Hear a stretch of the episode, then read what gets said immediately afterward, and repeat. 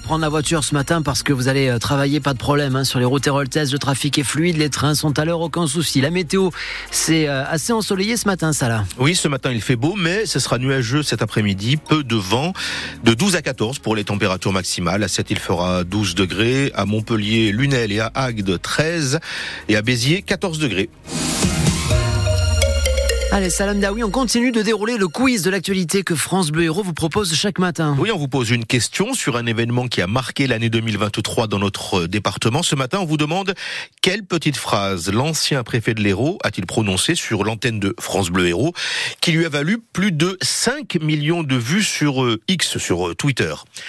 Petit A, les Roms n'ont pas vocation à s'intégrer, mais à rentrer dans leur pays. Mmh. B, si demain vous attrapez votre gamin qui va caillasser des pompiers, la méthode c'est deux claques et au lit. Mmh.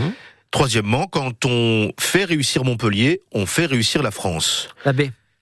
Vous dites la B non, c'est pas ça. Et on va pouvoir vérifier, puisque la réponse, c'est Hugues Moutou lui-même qui la donne. Il était notre invité pendant les émeutes de début juillet, et il parlait de la responsabilité des parents quand on a des enfants, on met au monde des enfants, on s'en occupe dès la naissance. Si effectivement, dans les 12-13 premières années, ces enfants euh, sont élevés comme des herbes folles, il ne faut pas s'étonner qu'à 12-13 ans, on, on, les voit caillasser des, des, véhicules de police ou piller des magasins. Moi, je vais vous dire quelque chose. Hein. Je sais qu'en 2019, euh, euh, le Parlement a interdit la fessée.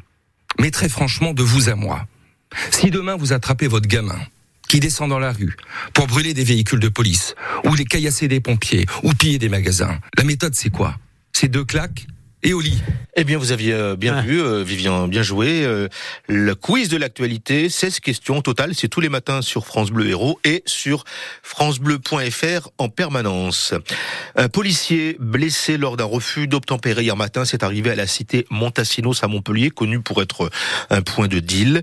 Il s'est fait percuter par un scooter qui a réussi à prendre la fuite. Le policier a été touché aux jambes et emmené à l'hôpital. Il est arrêté pendant 15 jours. Quelle drôle d'idée, un Montpellierin de 50 ans a été arrêté par la police alors qu'il venait de voler une couveuse pour bébé à l'hôpital Arnaud de Villeneuve samedi dernier. Une couveuse qu'il a d'ailleurs endommagée. Il y en a quand même pour 8000 euros de préjudice. Il avait 2,5 grammes d'alcool dans le sang et il sera jugé plus tard.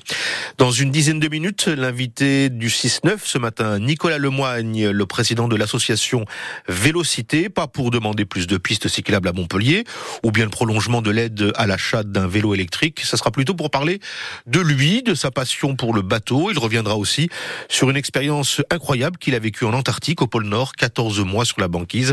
Pour son métier de chercheur, rendez-vous donc à 8h moins le quart. Gustave Eiffel est mort il y a 100 ans, jour pour jour. On lui doit évidemment la tour Eiffel, 330 mètres de haut, devenue l'emblème de Paris et de la France à travers le monde. C'est d'ailleurs le monument le plus photographié sur la planète. Alors, un siècle après la mort de son créateur, euh, Stéphane Goyer, la tour Eiffel semble garder une place particulière dans le corps des Parisiens comme dans le cœur des touristes.